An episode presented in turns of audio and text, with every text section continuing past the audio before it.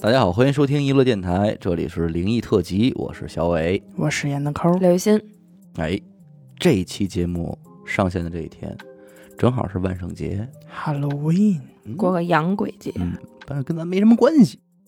我呀，先讲一个啊这个事儿啊，呃，不可怕，啊，但是但是呢，很有趣。 很搞笑，哎，也不能说搞笑，不能说搞笑，其实后怕，后劲儿大。哦，我这也是后劲儿大。啊你，瞧，你先说，这听众这个经历还挺早的，二零零三年非典那会儿，他刚刚卫校毕业，其实那就比咱大不少了。啊，嗯，被分配到了国贸附近的一个医院工作，嗯，具体是什么医院人家没说。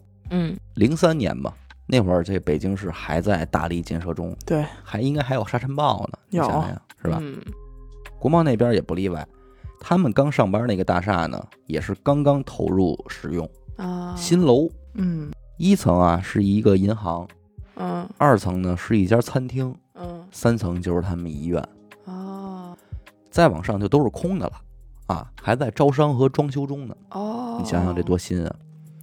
那听众呢，由于离家不远，所以每天都是骑自行车上下班。嗯他们单位是什么呀？无论你是汽车还是自行车，你都统一的停放在这个大厦的负一层。我说的是大厦是吧？对， 不好意思，统一停放在这个大厦的负一层。啊，然后他这天下班之后呢，就照常去这个地下室推自行车。嗯往外走的时候，哎，他就发现他们院长的这个汽车停这儿。注意啊，接下来就留意他都干了些什么，嗯因为最后咱们翻过来再想的时候，越想越有意思。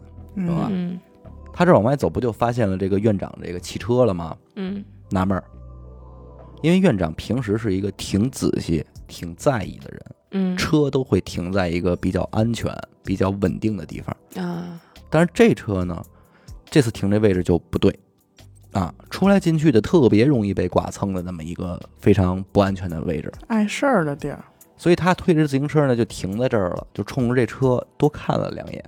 我估计他琢磨的想看看是不是院长在车里呢啊啊，这种情况他可能会停在这儿，看了一圈没人，就推着车呢接着往前走了。再走两步呢，他就走出这个地下的区域了，应该也是咱们能理解，就是那种汽车车库出的那种大上坡，上坡嗯但是可能会非常缓。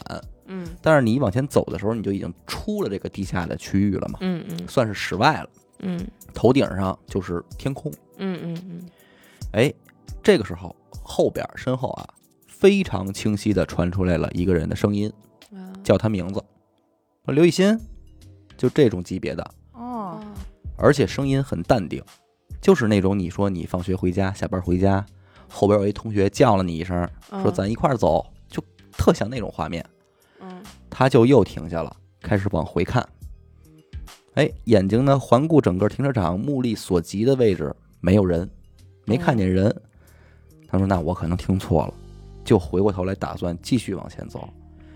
结果这回过头来还没走两步，要走还没走，就是在眼前几米的位置，咣的一声儿，掉下一个东西。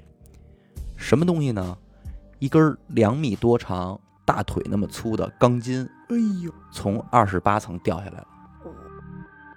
他看到这东西的时候，这个钢筋这么粗的钢筋已经弯了，我能明白吗？嗯听说我当时还挺冷静的，也没说给吓瘫了什么的。嗯反正没一会儿，物业也下来人了，就一个劲儿道歉呗，说那两天风大，但是他们在室外作业的时候就没弄稳，哦就掉下来了，就是一个事故，但是所幸没伤着人。嗯嗯，索性有人喊了他一声，第二天还去他们单位给他送花篮儿什么的。哎呦，啊听众也说说真他妈晦气，我就直接给扔垃圾桶了。嗯花呀，就不会办事儿，怎么没送花圈呃呢？这不会办事儿了。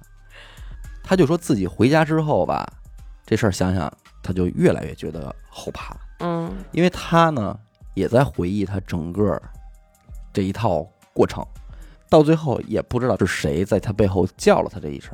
嗯但是如果没有他停下来回头看那几眼的话，他肯定已经不在了。是啊，对，正中，可是你说这车停在这儿，他要是不看这几眼车呢，啊他没准也就超过去了。你明白我那意思吧？假如他正常下班，中间没有看见车，也没有看见人，嗯嗯，这钢筋应该是落他后边。对，嗯哦，他如果看见了车了，但是没有人叫他，砸着他，嗯，这也不是怎么寸，就是有人叫他了，但是是谁叫他破不了案，知道不知道。所以说，他就说我个人就挺庆幸庆幸的，就是说我这个祖宗福祉还哎，保佑我。他说，要不然我这个独生女，我这一家子就完了。